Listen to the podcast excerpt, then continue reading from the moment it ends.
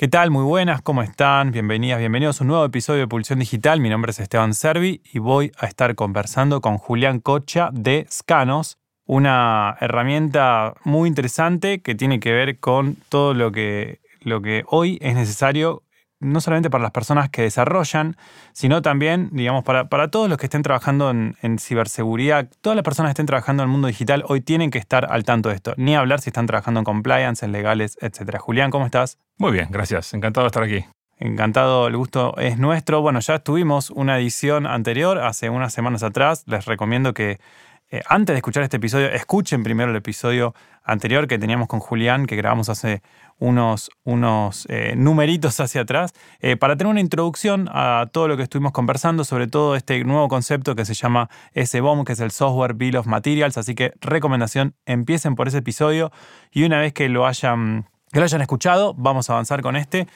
bueno, hoy vamos a estar charlando con, con Julián un poco de cuál es la situación actual ¿no? de la industria, en qué momento estamos, cuál es la foto actual de todo lo que tiene que ver con lo que, bueno, estuvimos conversando la vez anterior, ¿no? De, esta cuestión de, eh, la necesidad de, estar, de saber cuál es el inventario que tenemos en nuestro software, eh, si nuestro software, cómo fue construido ese software, ¿no? Contra qué quién estuvo metiendo a mano ahí, qué licencias estamos cumpliendo y cuáles deberíamos estar cumpliendo y quizás ni lo sabemos y después a veces nos enteramos de la peor manera. Entonces, eh, nada mejor que entender de qué va todo esto. Así que, Julián, primero contarte un poco, va, contarte, no, que nos cuentes vos a nosotros, cuál es el estado actual, qué es lo que está pasando eh, a nivel gobierno, qué es lo que está pasando a nivel Unión Europea, qué es lo que está pasando en Estados Unidos con, el, con todo esto, ¿no? Lo que se, dedican eh, tanto desde Scanos como desde la Fundación para la, la Transparencia del Software. Bueno, retomando un poquito desde la charla anterior, eh, en la charla anterior surgió algo interesante, que fue tu idea de eh, tu concepto de Frankenstein al hablar de, del software. Y esa idea de Frankenstein terminó en un video que hice con mi hija de unos 60 segundos, donde ella explica desde la perspectiva de una niña de 9 años cuál es el problema y de qué se trata esto de el software bill of materials. El software hoy en día es en un 75% según Forrester, software libre. Cualquier software tiene un 75% de software libre. Sin embargo, leí hace poco en GitHub, ellos dicen entre un 85 y un 90%.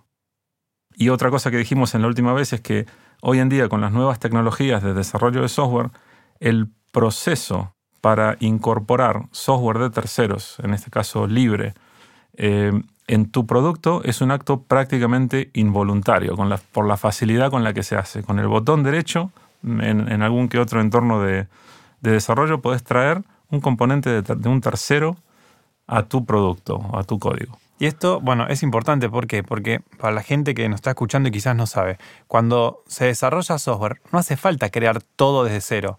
Nos vamos a apoyar en otros componentes, en otras librerías que ya fueron creadas por, por otras personas, ¿no? Correcto, no tiene ningún sentido el reinventar la rueda y en el mundo del software la, la reutilización es brutal es cada vez más.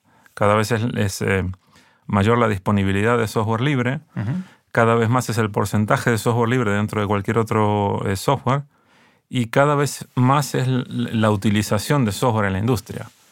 Hoy en día es muy difícil que alguna empresa te diga, yo no tengo nada que ver con el software. Porque o hay por lo menos una página web o hay eh, algún sistema de interacción con el usuario, un app para probarte cómo te queda la ropa o cómo queda el mueble en tu, en tu casa. Todo esto es software y gran parte de eso es software libre. Entonces, el, problema se hace cada vez más grande. los requerimientos desde las grandes empresas van bajando a las empresas más pequeñas. Las pymes se ven en la obligación de tener que informar la composición del software, es decir, cuál es ese inventario de componentes y em, empresas en, áreas en, en las que no había preocupación sobre el software empiezan a tomar conciencia. Se empiezan a abrir departamentos de, eh, gestión de software libre en empresas que, en, las que, no sé, empresas en el mundo textil, en el mundo de, los muebles, en, el mundo del inmueble, inclusive cosas que son muy ajenas al software. Entonces, lo que está pasando es que si bien el software libre es cada vez mayor y el software es cada vez mayor, la disponibilidad de información sobre la composición del software e, es cada vez menor. Entonces, en otro estudio que leí de, em, no me acuerdo de quién era el estudio, hablaba de que hoy en día solamente un 30% de las empresas están, eh, tienen la capacidad de informar la composición del software, del inventario de, software que se está utilizando, el software libre. ¿Y por qué? Y justamente por eso, porque es un acto prácticamente involuntario el hecho de incluirlo, porque no hay conocimiento, porque son áreas, o sea, una, empresa que desarrolla software, una gran empresa conoce este problema desde hace mucho tiempo, pero una, una empresa más, mm, en las, pymes esto prácticamente no, no está disponible todavía. Sí. Y a mí me interesa mucho el mundo pyme porque básicamente el 97% de las empresas del mundo son pymes. La mayoría de la gente que trabaja para alguna compañía, para algún privado, es para una pyme, no es para una super compañía, aunque las super compañías también en algún momento fueron pymes, por supuesto. Pero digo, ¿cómo puede ser una pyme? Que en general la pyme está en el día a día, está atrás de los problemas diarios, está atajando ¿no? Eh, eh, penales. Pero, ¿cómo puede ser una pyme que tiene escasos recursos en principio para poder empezar a acomodarse. O sea, hablo de una pyme que quizás ni siquiera tiene a alguien que haga computación, que haga tecnología, que haga informática adentro. Quizás conoce gente que, está en tema, trabaja con agencias o con personas que estén en tecnología, pero ah, haciendo, digamos, desde afuera. ¿Cómo puede empezar a acomodarse? ¿Qué es lo primero que tiene que mirar? Bueno, a ver, una, eh, las pymes que desarrollan software, ¿no? Hablemos de las empresas que tienen desarrollo de software.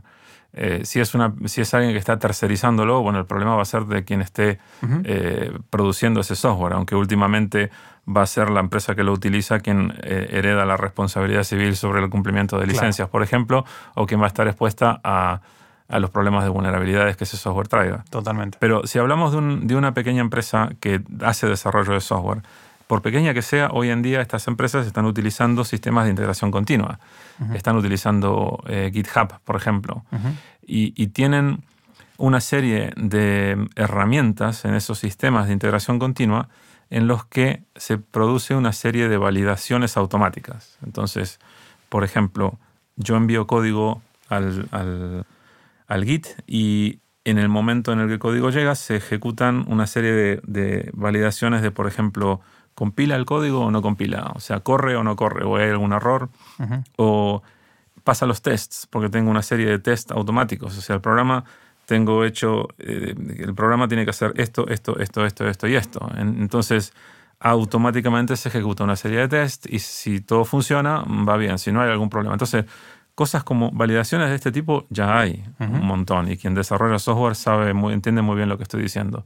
Bueno, el control de la, el inventariado y, esa lista de ingredientes de software libre que estamos utilizando es algo que también se tiene que validar. Entonces, en, una, en un primer ejercicio, si esto nunca se ha hecho, cualquiera puede descargarse la herramienta de ScanOSS, vas a scanoss.com y bajas el Audit Workbench. Es una app que te permite escanear un directorio con tu código y te da una serie de, de identificaciones.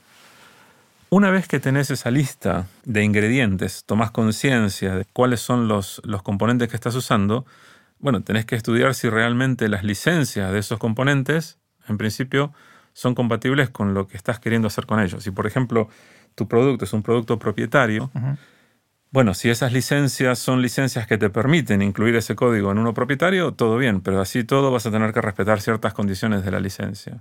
Puede que haya licencias de componentes que te impidan que tu código sea propietario, que te exijan que tu producto, tu, eh, tu, trabajo derivativo de eso sea también liberado bajo la misma licencia, con lo cual la licencia libre propaga a lo que estás haciendo. Entonces, si no liberas lo tuyo bajo la misma licencia, estás incumpliendo. Es el caso de la licencia GPL, por ejemplo. Pero no solamente se trata del cumplimiento de las licencias, se trata también de eh, la verificación de que no existan vulnerabilidades conocidas. Pues si estoy usando una versión de un componente eh, que desde hace un par de meses tiene una vulnerabilidad conocida, voy a querer actualizar a la que no es vulnerable, ¿no es cierto? Porque si no, el, resultado final va a estar expuesto a, vulnerabilidades. Entonces, el paso inicial para poder tener un control tanto del cumplimiento de las licencias como de la monitorización o monitoreo, como quieras decir, de las vulnerabilidades, es conocer ese inventario. Entonces, ese inventario, como dice el estudio este, eh, que hoy solamente cubre un 30%, va a ser un 90% en el 2024. Wow, ya. Ya, sí, ya estamos en eso. Sí, sí. Por eso está bueno que quien esté escuchando que tome acción. Entonces, en concreto, digamos, si pudiéramos como orientar a la, gente a que tome una acción a medida que está escuchando esto, que ponga pausa, ¿no? Y que, que vaya, vamos a dejar el link en las notas, eh, descargar el Audit Workbench, ¿no es cierto? De la página scanos.com. Correcto, correcto. Genial. Y con eso, que lo tiene que hacer alguien que trabaje en software, que desarrollando software, ¿no? Sí. Eh, así que si alguien está escuchando y no está en tema, obviamente le puede consultar a alguien que sí esté en, tema. Eh, recomendación es ahí entonces descargar e-, esa aplicación y esa aplicación va a ser un, inventario del software que tenemos. Exacto. O sea, la, aplicación no te va a resolver ningún problema más allá del, identificar los problemas, los potenciales problemas que puedas tener. Te va a decir eso es lo que hay aquí dentro. Claro. Entonces, eh, ¿qué, cuál es la, ¿cómo se remedia eh, la presencia de cosas que no deberían estar?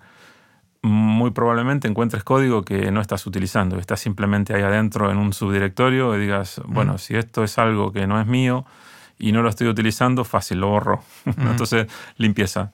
Eh, puede ser que sí lo necesites y que sean cosas que, que, están en, en, tu código. Bueno, pues incluir generar el SBOM, Software Bill of Materials, que es un archivo JSON, un archivo JSON, como quieras llamarlo, o, un, XML. Hay formatos estándares para esto y la misma herramienta te lo genera. Entonces, poniendo eso en tu código, ya sabes que eso está ahí presente.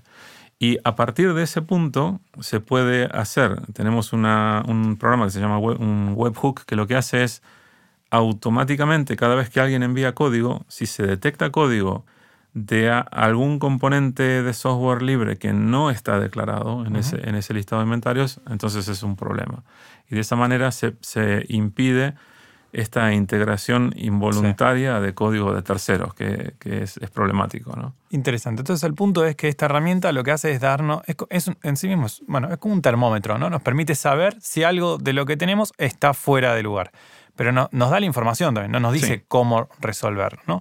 Lo interesante es que este termómetro, para, para simplificar muchísimo en el extremo, eh, trabaja con una base de datos, ¿no es cierto? Paralela, digamos, eh, chequea cada fragmento del código que nosotros tenemos en nuestro software contra una ultra mega super mega base de datos. Es como como si fuera la base de datos de Google, ¿no? Digamos, las páginas web que nosotros navegamos cuando entramos a Google están todas en una base de datos de Google. Y esto es lo mismo, hay una base de datos gigante con todo el, muchísimo código, casi todo el código existente open source, eh, es decir, de código abierto, todo juntado en un solo sitio, en un solo lugar, en una sola base de datos. Entonces, chequea nuestro todo el código que nosotros tenemos contra esas fuentes, ¿no? Exacto, exacto, así funciona. Y esto es importante porque hay muchas herramientas que te permiten generar el inventario de lo que estás utilizando externo mediante el análisis de los archivos de dependencias. Es decir, si programas en Python, por ejemplo, Python eh, se define un archivo que se llama requirements.txt, donde se listan los módulos o las librerías que vas a estar utilizando. Entonces, decís, bueno, ¿para qué quiero hacer el inventario si lo tengo declarado ya? Y sí, es cierto, ahí tenés una, una lista. Y, hay muchas herramientas que hacen una detección de, este tipo de archivos de muchos lenguajes de, programación. Sin embargo, pasan dos cosas. Hay lenguajes de programación que no tienen una forma de declarar las dependencias, como por ejemplo C o C ++.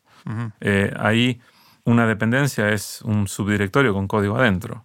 Entonces, no vas a encontrar el nombre del componente eh, utilizando ningún tipo de detección estática. Vas a tener que comparar todo contra una base de datos que conozca todo el código. Y después pasa otra cosa, que por más que estés utilizando un eh, lenguaje como Python, por ejemplo, donde sí está estandarizada la declaración de dependencias, seguís teniendo el código tuyo. Es decir, la cabeza del Frankenstein, para los que vieron el video de, mi hija, que vamos a poner también ahí en, el, en, en los links, sí. Eh, lo que ella dice es todo código es un Frankenstein, porque se, la cabeza es tu código, pero el resto son todos pedazos de código de, software libre. Pero esa cabeza de código, esa lógica central que uno escribe, está sujeta también a plagiarismo, porque uno puede inconsciente, consciente o inconscientemente copiar código de, de Stack Overflow, por ejemplo, o de otro código y con eso traer un problema de cumplimiento de licencias y también un problema de seguridad también, depende de qué es lo que estemos trayendo. Si es un pedacito de código, traer una vulnerabilidad sería bastante improbable, aunque la posibilidad está, pero si uno trae varios archivos y mm, puede ser o un componente entero, el problema, el problema está y el riesgo está. Entonces, para tener un inventario completo hay que analizar las dependencias y hay que comparar todo el código que existe adentro contra una base de datos de código conocido. Interesante. Bueno, vamos a compartir el link, como dijiste, de, del, del, video de 60 segundos dura, ¿no? es un minuto nada más. Está buenísimo. Muy buen video y explica, creo que mejor que lo que estamos haciendo nosotros en un videito. Eh, genial, así que vamos a compartirlo. Buenísimo. Contanos un poco de, bueno, lo que hablamos al principio, ¿no? Eh, ¿Qué es lo que está pasando a nivel Unión Europea? Hubo como una propuesta ¿no? del Parlamento. ¿Qué, es lo que se sabe? Correcto, sí. Em, el año pasado en Estados Unidos el, presidente Biden eh, emite una orden ejecutiva en la cual exige que cualquier empresa que le provea cualquier tipo de producto que contenga software al gobierno americano tiene que, proveer el software Bill of Materials. Entonces, y bueno, y, es, una orden extensa que habla de muchas cosas, pero en la Unión Europea, claro, eh, aquí estamos eh, reaccionando a eso y con la, con la idea de tener alguna normativa europea ya con alcance europeo, se propone una regulación que define un nivel eh, común para todas las instituciones y, y, cuerpos, oficinas y agencias de la Unión un alto nivel de ciberseguridad. La orden ejecutiva de Biden era una orden para mejorar la ciberseguridad. O sea, vendría a ser exactamente lo mismo. Sin embargo, luego de haber leído este documento, me decepciona un poco el hecho de que, a ver, somos segundos, estamos haciendo algo como respuesta de una iniciativa americana. Esto sale un año después, bueno, todavía no está, es un, es un, borrador, una propuesta. Pero esto tiene que ser mejor, tiene que ser más amplio. Y, lo que estoy viendo es que no está a la altura, porque, por ejemplo, se trata básicamente de, contar con los recursos para poder mitigar eh, los efectos de un ataque de ciberseguridad. Es decir, Estoy, estoy encargándome de, contratar a, quien va a reemplazar los cristales rotos, ¿no? Una vez que ya entraron a robarme. Exacto. Eh, cuando hay cosas que se están salteando por alto que, podrían prevenir un, una, eh, un, ataque o un abuso de, un servicio, por ejemplo. Y, y, cuál es el, qué es lo que hay que hacer para prevenir. Y justamente esto, entender bien la composición del software porque solamente si yo no sé qué código estoy utilizando, no tengo forma de saber qué vulnerabilidades me están afectando. Entonces, desde el punto de vista de seguridad, el, análisis de composición del software se torna el paso número uno, digamos. Totalmente. Y justamente es por eso que Biden en la orden ejecutiva dicta la implementación del SBOM, del Software Bill of Materials, es decir, el inventario exige un inventario. A ver, me estás vendiendo este producto, lo quiero con un inventario de todo el software libre que se está eh, utilizando. Y eso veo que aquí falta. Y, la verdad que es una, pena. Espero que, en, la versión final eso esté incluido. ¿Qué debería, en, un mundo ideal, digamos, en donde uno pudiera, supongamos, eh, imaginar cómo deberían ser las cosas y que las cosas sean así, eh, ¿cómo, ¿cómo debería ser esta propuesta, digamos? Parlamento Europeo, ¿qué debería haber diseñados. Porque inclusive hasta se pueden diseñar cosas mejores que las que diseña Estados Unidos. Digo, hay una oportunidad de mejorarlo. Si, venimos, atrás, tendremos que hacer algo que esté, que, esté mejor, ¿no? Evidentemente. Y no solamente de repente exigir la, generación de, sino dar una solución para cómo hacerlo, por ejemplo. Eh, pero ni siquiera se menciona el tema. Eh, en un mundo ideal tendríamos herramientas y tendríamos una conciencia general eh, sobre la importancia de, tener, llevar una buena contabilidad del software que se utiliza de terceros. Es una necesidad primaria. Eh, lo que pasa es que, claro, como las cuestiones de, ciberseguridad y las cuestiones de cumplimiento de licencias a una pequeña empresa hasta el día de hoy mucho no le importan, es algo que pierde. Pero sin embargo, las grandes empresas están obligadas a gestionar todo esto y a lidiar con todo esto y cargar con el coste entero de, de analizar y auditar cada cosa que viene de, una, de, la cadena de distribución, de la cadena de suministro, porque mm, las empresas pequeñas no tienen acceso a herramientas que les permitan eh, hacer este tipo de, de monitoreo y dar este tipo de garantías. Pero eso está cambiando. Con la, con la Fundación para la Transparencia del Software tenemos una, una base de datos que es la, pasa a ser la base de datos más grande de todas. O sea, es, eh, no hay empresa que tenga una base de datos así de grande y eh, se presta un servicio, un API gratuito y luego están las herramientas de, de ScanOSS, que son herramientas libres, que permiten que la suma de estas dos cosas hace que cualquier persona pueda eh, verificar la existencia y hacer un inventario de software contra, contra el código de uno. Total. en definitiva, lo que podríamos hacer es adelantarnos a alguna regulación, reglamentación que posiblemente saque la Unión Europea en algún momento, en vista de que esto es una propuesta, es un borrador, pero que todavía no llega al nivel de lo que está exigiendo Estados Unidos. Pero, se va a venir seguro, tarde o temprano se va a venir. Además, yo creo que antes de, la, de que la Unión Europea emita eh, esta, esta directiva, lo que va a pasar es que las grandes empresas, y ya está pasando, están empezando a exigir eh, la entrega de, software Materials. O sea que em, de una manera u otra vamos a terminar aceptando esto como un requerimiento más del tipo de validaciones que tenemos que hacer con el código. Aparte, me imagino que es lo que va a suceder cuando eh, empresas europeas le quieran proveer servicio al gobierno de Estados Unidos, el gobierno de Estados Unidos les va a exigir. Obvio, claro. ¿no? Y, sin embargo, cuando una empresa estadounidense le, le quiere ofrecer, digamos, un servicio a algún gobierno o a la misma Unión Europea, que la Unión Europea no lo va a exigir, digamos, va a haber también como una eh, asimetrías ¿no? en las exigencias de, cada uno y ahí es algo que la Unión debería aprovechar. ¿no? Para... Correcto, correcto. Inclusive, si, bien la directiva todavía no está en, vigor, nada más que la orden ejecutiva de, Biden ya tuvo una repercusión tremenda mucho más allá de las fronteras americanas. Inclusive la Fundación para la Transparencia del Software nace el año, el año pasado como consecuencia prácticamente directa de aquello, ¿no? de esta necesidad de de ofrecer una solución y de promover el uso del, software Bill of Materials, de la, adopción.